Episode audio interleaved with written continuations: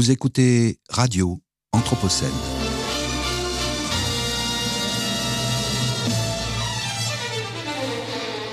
Une programmation de Radio Anthropocène avec Radio Bellevue Web et l'École urbaine de Lyon.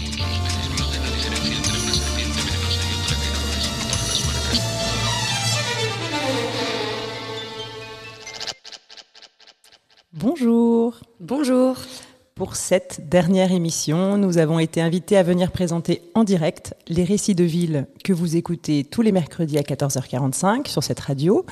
Et donc, nous sommes là pour vous parler un peu de nous. Donc, nous, c'est l'ALCA. L'ALCA, c'est une association, un groupe, un laboratoire d'architectes, de cartographes, d'anthropologues, de poseurs de fresques, de musiciens, tout un tas de choses. Et euh, nous nous définissons comme des chercheurs et comme des artistes. Nous n'avons pas envie de choisir entre les deux. Donc nous assumons cette place entre, ces, ces, disciplines. Et surtout, par-dessus tout, on aime écouter les histoires des personnes que nous croisons. On travaille sur la ville et l'habité et on écoute et on enregistre. On adore euh, enregistrer les histoires euh, des gens qu'on rencontre. Et donc pourquoi est-ce qu'on enregistre? Parce qu'on pense que le son euh, nous semble être l'excellent outil pour donner à entendre certaines réalités sociales et urbaines passées sous silence depuis trop longtemps. Donc peut-être qu'on peut vous préciser quelles sont ces réalités et vous préciser un petit peu d'où l'on parle. Donc nous, ce qui nous intéresse, c'est la ville, c'est vraiment notre intérêt euh, principal au sein de l'ALCA, parce qu'on se rend compte qu'on ne vit pas de la même façon quand on dispose d'un logement conventionnel ou pas. Quand on ne dispose pas d'un logement conventionnel, euh, pour subvenir à l'ensemble de ses besoins, on est obligé de se déplacer dans la métropole pour donc aller manger, dormir, se laver, faire ses besoins, mais aussi écouter de la musique, euh, faire l'amour, rencontrer des nouvelles personnes. Et donc, euh, nous, à l'ALCA, on s'intéresse à cet habité qui, inévitablement, se retrouve éclaté sur le territoire métropolitain. Et donc, ce qui nous intéresse, c'est d'écouter, de tenter de comprendre, de connaître ces expériences de ville. Euh, on les enregistre pour qu'elles ne disparaissent pas. On les enregistre aussi pour qu'on euh, ne puisse pas dire qu'elles n'existent pas on a un peu tendance, les architectes, les urbanistes, en plus euh, toutes les deux sur ce plateau, nous sommes toutes les deux architectes de formation, à considérer qu'elles n'existent pas. Et c'est pas parce qu'elles ne sont pas entendues qu'elles n'existent pas. Et donc voilà, on fait du son et on essaye de le diffuser pour cette raison-là. Ça fait d'ailleurs trois ans maintenant que nous collectons des histoires et des expériences de ville de ces personnes en situation d'habiter éclaté. Et on peut affirmer aujourd'hui que ces expériences, donc ces récits de ville que vous écoutez euh, sur euh, cette radio, sont bien plus que des expériences, elles sont aussi des expertises urbaines qui permettraient qui permettent, qui devraient permettre aux architectes et aux urbanistes qui nous entendent, aux élus, de faire la ville différemment, de faire une ville plus inclusive et plus hospitalière. Et donc pour ce faire, euh, pour aller capter ces histoires de ville, eh bien on s'installe sous forme de résidence devant différents lieux qui sont des lieux réponses à ces besoins de l'habiter. Et donc euh, ces résidences, on les appelle les campements sonores. C'est une installation euh, urbaine où on s'installe, donc euh, on met en place toute une scénographie avec euh, différents lieux et différents points d'écoute. Et cette installation, elle s'articule en trois moments. On va passer trois moments différents. on va commencer par s'installer avec les personnes qu'on rencontre dans un salon urbain. Donc on met en place des petits poufs, des fauteuils, on propose du café, du thé, on discute de manière un peu informelle avec les personnes qu'on rencontre. Et ensuite, quand la conversation euh, nous semble pertinente à développer un peu plus, on les invite à nous suivre dans la, caméra, dans la, pardon, dans la caravane, qui est notre studio mobile d'enregistrement. Et c'est là qu'on peut avoir des échanges avec ces personnes qui vont durer de quelques minutes à plusieurs heures. Et c'est là, en fait, que, que tout se passe. Et ensuite, ces sons-là, eh bien, une fois le temps de la résidence euh, terminé, de retour à l'atelier, on va faire du montage euh, sonore et c'est ça qu'on appelle les récits de ville. Alors on reprécise qu'on aime les histoires, les histoires de ville bien sûr, mais qui sont indéconnectables des histoires de vie. D'où notre petit jeu de mots, récit de vie, récit de ville. Donc à l'écrit, récit de ville, les deux L du mot ville sont entre parenthèses, puisqu'il raconte bien sûr les histoires de la ville et les histoires et les expériences personnelles de chaque personne. Ces récits de ville s'accompagnent très souvent de cartographies de parcours. En fait, en s'intéressant à l'habité éclaté, on s'intéresse au parcours que les personnes ont besoin de faire pour subvenir à leurs besoins. Donc, euh, où est-ce qu'on se lève? Combien de temps on met et avec quels moyens de transport pour se rendre à un endroit où on peut avoir à manger Combien de temps on met pour aller prendre sa douche Combien de temps on met pour aller manger, pour aller laver son linge, pour, euh, voilà, ces besoins-là. Et en fait, on essaie de collecter avec les personnes que l'on rencontre et de fabriquer ces cartographies avec eux qui permettent de montrer la morphologie constellaire de l'habité et surtout qui permettent de montrer le temps et l'emploi du temps d'une personne qui est en situation ou en temps précaire, comme on aime le dire, et qui du coup permettent de voilà. Et donc ces cartographies, elles, elles voient le jour et elles ont d'abord vu le jour au bain douche, puisque on s'est installé là-bas depuis maintenant trois ans avec l'idée que ces bains douches sont le centre du monde d'une certaine manière. Alors la première fois qu'on s'est installé au bain douche, on avait euh, collé une grande fresque urbaine sur le fond de l'impasse. Les bains douches se trouvent dans l'impasse des Lessers, dans le 7e arrondissement à Gerland. Et au fond de cette impasse, on avait écrit Et si les bains douches étaient le centre du monde? Cette phrase, au départ, on l'avait pensée de manière très poétique. Et au fur et à mesure du travail, on s'est rendu compte qu'elle avait énormément de sens, pour plusieurs raisons. La première, c'est que les bains douches, c'est le seul lieu sur toute la métropole lyonnaise qui est un lieu municipal, anonyme, gratuit, où il est possible de prendre des douches. Alors certes, il y a plein de lieux d'accueil qui proposent un service de douche, mais c'est le seul qui fournit ce service anonyme et gratuit et municipal. Euh, on se rend compte aussi que c'est le centre de ce parcours. C'est-à-dire que ce parcours de l'habité, il passe par la case bain-douche, puisqu'on a besoin d'être propre avant d'aller à un rendez-vous, on a besoin d'être propre avant ou après avoir fait l'amour, on a besoin, voilà, on a besoin d'être propre. Euh, il, est aussi euh, très important parce que les bains-douches, c'est un lieu d'hospitalité, que nous on définit comme un lieu d'hospitalité involontaire d'une certaine manière, puisqu'il a été décidé par les pouvoirs publics en 1967. Mais le cadre de ces bains-douches dépasse largement euh, la fonction, les, usages qui ont lieu au bain-douche dépassent largement la fonction dans laquelle il a été pensé. Oui, d'ailleurs, euh, c'est vraiment ça qu'on constate depuis trois ans d'installation, c'est qu'il y a à la fois une diversité des pratiques, autant euh, de diversité des pratiques, donc des, des, usagers, comme tu viens de le dire, mais il y a aussi une diversité des pratiques des agents aussi qu'on a pu constater. On se rend compte que bien souvent, les agents dépassent de leur fiche de poste en fait. il y a un moment où c'est l'hospitalité se fait euh, vraiment euh, directement. Et hum, il y a aussi une diversité de public. Il y a des gens euh, très divers et variés qui, viennent se laver. Nous, on est arrivé un petit peu avec nos idées préconçues à penser que c'est principalement des gens qui vivent dehors, qui venaient se laver au bain-douche, et on a pu constater que c'était pas uniquement le cas. Donc il y a vraiment un ensemble de choses et on a pu euh, déplacer nos regards euh, et nos, idées préconçues euh, par justement ce long temps de résidence de trois ans au bain-douche.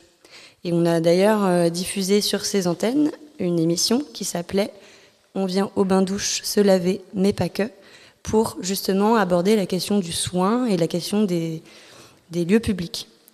Et donc ces enregistrements, donc ces récits qu'on a créés euh, depuis euh, plus de trois ans euh, au bain-douche. ils nous servent donc à la fois d'outils de, diffusion, donc par la radio, et puis également lors de colloques avec des chercheurs ou lors d'événements publics aussi, où on va s'installer dans l'espace public et faire entendre ces récits. Et c'est également la matière première d'un travail de recherche donc qu'on mène depuis trois ans au bain-douche. Ces récits, ces récits vont aussi être déposés aux archives municipales de Lyon, puisqu'on considère que ces récits sont indispensables pour penser la ville. Euh, et la petite euh, blague, on va dire, c'est que ces récits vont former la seconde plus grosse archive sonore des archives municipales de Lyon, après les discours de Gérard Collomb. Voilà, donc c'était la petite, euh, le petit aparté. Juste pour préciser aussi, ce travail que nous avons mené au bain-douche, on le mène aussi ailleurs. Et en ce moment même, nous sommes en résidence au CADA de Villeurbanne. Alors le CADA, juste pour précision, précision oui, c'est le centre d'accueil des demandeurs d'asile. Et dans ce lieu, enfin devant ce lieu, donc on s'installe. là, on a fait le choix de rester deux semaines pour interroger les habitants du CADA. Et donc on questionne là-bas plutôt la question d'habiter le transitoire. Euh, on questionne les habitants sur leur relation au quartier. On se rend compte que le quartier du CADA n'est pas forcément le, les rues qui entourent le bâtiment, mais ça peut être les différents lieux où les gens qui habitent le CADA se sentent euh, à l'aise, se sentent chez eux, vont être amenés à rencontrer euh, de nouvelles personnes. Et donc c'est ça en fait qu'on tend à interroger. Et on se demande du coup aussi comment enfin, qu'est-ce que ça fait d'habiter dans un logement qui nous est proposé. C'est quand même, faut préciser que la moitié des demandeurs d'asile n'ont pas accès à un logement euh, en CADA, donc c'est déjà la moitié la plus entre guillemets chanceuse qui se retrouve là-bas. Et, euh, et, donc, mais ils vivent quand même dans des conditions assez euh, rudimentaires, dans des petits studios, et on se demande aussi comment ces habitants habitent, même si c'est d'une manière transitoire, même si c'est à plusieurs membres d'une famille euh, dans un même petit studio de 9 mètres carrés, comment ces personnes en fait s'approprient quand même euh, leur logement, mais euh, aussi les lieux publics, enfin les espaces communs plutôt qui existent à disposition dans le CADA.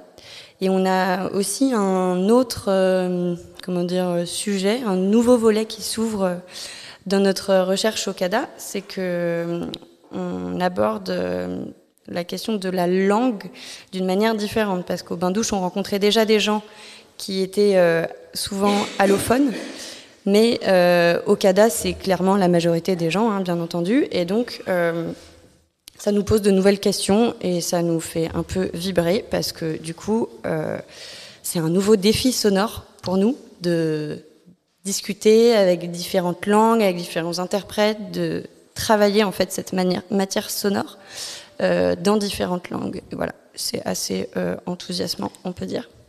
Et du coup, quand on s'installe au CADA ou quand on s'installe partout, on a l'habitude de poser des grandes fresques.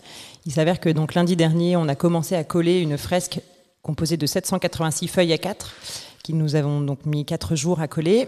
Et en fait, c'est intéressant parce que ça peut paraître très long, mais en fait, euh, c'est intéressant parce que ça nous permet de faire médiation aussi. C'est-à-dire que c'est un prétexte à pouvoir entamer des nouvelles conversations et de pouvoir poursuivre des conversations avec euh, certaines personnes. Juste pour préciser aussi qu'on avait commencé un travail dans le quartier de Perrache, que la crise sanitaire a un peu euh, déstabilisé, disons, avec l'intention d'en savoir un peu plus sur la question de l'accès à la nourriture. Comment on peut manger quand on n'a pas la possibilité de cuisiner chez soi. Euh, voilà, à peu près. Et donc peut-être avant d'écouter le récit de Mohamed que l'on était venu présenter aujourd'hui, euh, on voulait vous dire qu'on espère vous retrouver l'année prochaine sur les ondes de Radio Anthropocène avec de nouveaux récits, sans doute plutôt issus d'ailleurs de nos rencontres au CADA. Et voilà, bon été à tout le monde. Au revoir. Récit de vie. Récit de vie. Récit de ville. Récit de vie ou récit de ville. Collecté par l'ALCA. Laboratoire d'architectes lutteurs et de chercheurs artistes. Les récits de vie sont une tentative de troquer les lignes trop droites de la ville contre un regard, un vécu, une histoire. De comprendre la nature profonde des lieux, d'entendre les voix bien souvent empêchées des laissés pour compte de l'histoire se faisant de révéler le réel et de faire advenir les hospitalités urbaines. L'ALCA, en quête de ces hospitalités urbaines, a posé ses micros dans les derniers bains-douches de Lyon, un refuge urbain pour les personnes en temps précaire. Aujourd'hui, c'est avec Mohamed que nous passons les prochaines minutes. Nous l'avons rencontré après sa douche, à l'intérieur du bâtiment, dans le lieu partagé des lavabos. Interpellé par la carte postale des bains-douches qui nous accompagnent en permanence lors de nos campements sonores, Mohamed a accepté de nous en dire plus sur lui, sur son parcours et sur le lieu dans lequel nous l'enregistrons.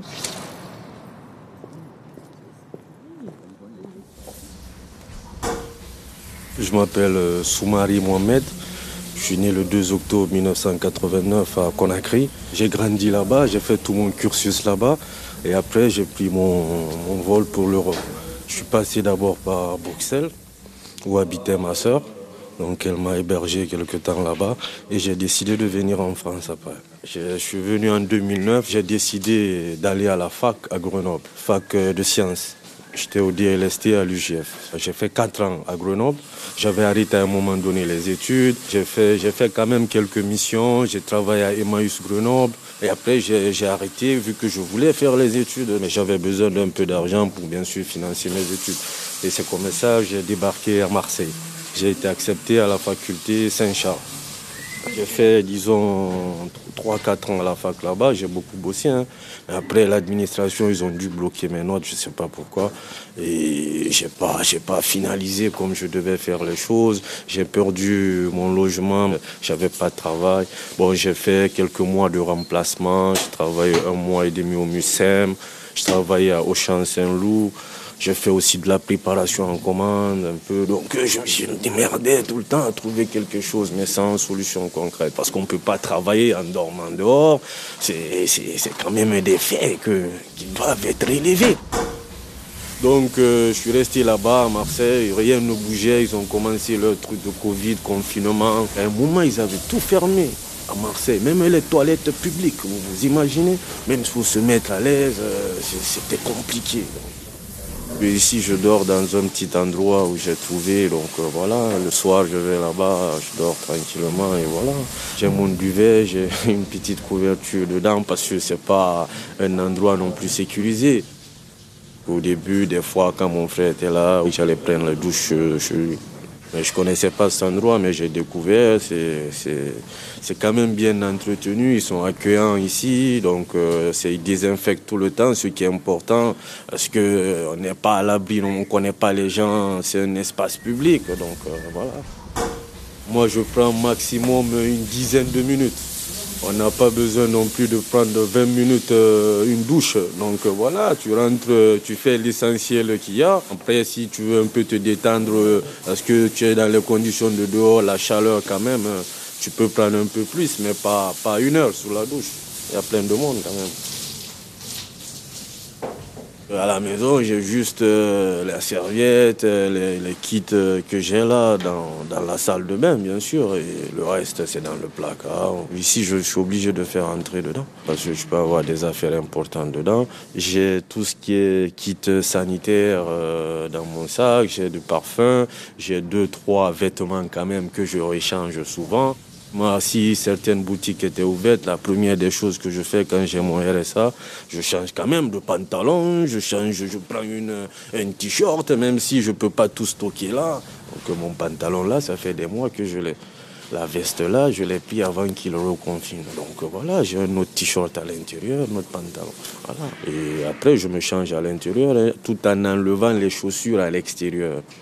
Parce que quand on fait entrer les chaussures quand à l'intérieur, ça fait une certaine forme de saluté quand même aussi. Quand je viens souvent, je, rentre ici. J'aime bien la 10, la 11. à chaque fois que je viens là, ça, se passe bien. Je prends ma douche, euh, je pars tranquillement.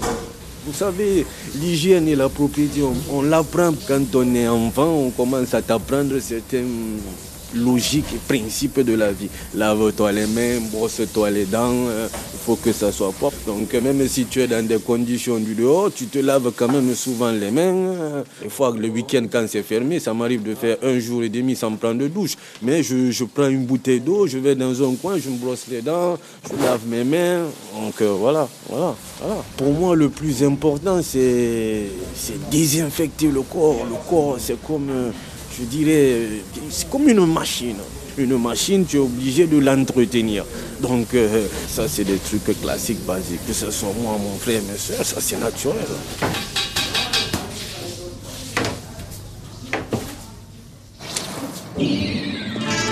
Récit de vie ou récit de ville. Collecté par l'ALCA, laboratoire d'architectes lutteurs et de chercheurs artistes, dans le cadre de son projet Hospitalité.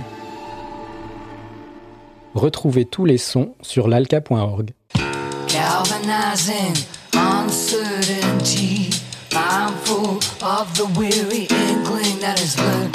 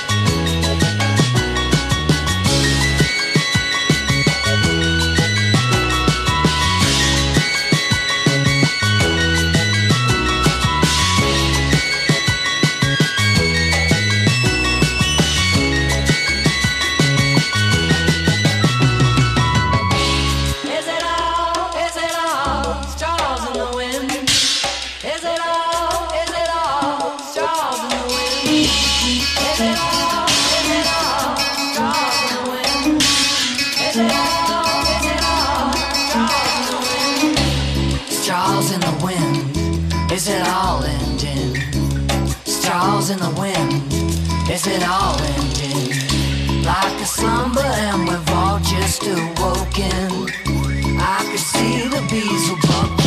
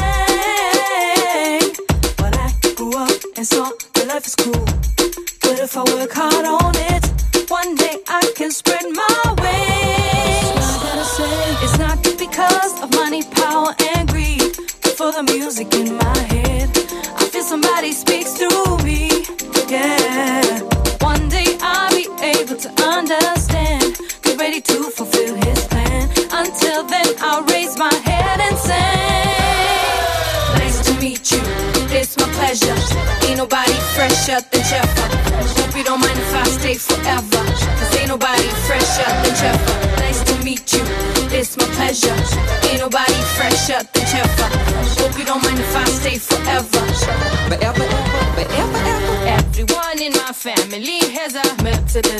So I can be faster. Ring on my finger, R&B singer, singing Romana Kyamama Shefa. So platinum that I bling bling. Bitch, give me the food cause I'm starving. You think I'm a little bit frightening, but I'm fresh, fresh, exciting.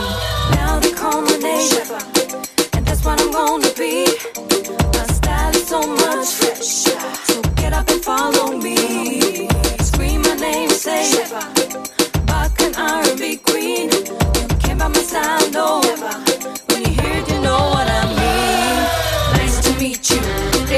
pleasure. Ain't nobody fresher than Jeffa. Hope you don't mind if I stay forever. Cause ain't nobody fresher than Jeffa. Nice to meet you, it's my pleasure. Ain't nobody fresher than Jeffa. Hope you don't mind if I stay forever.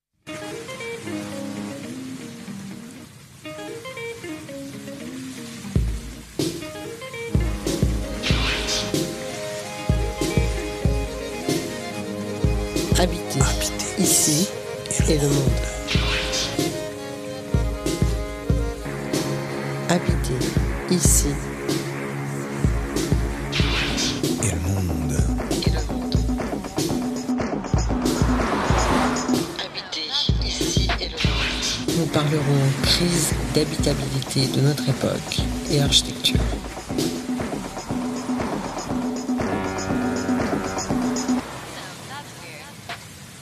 Bonjour Marie Zalard.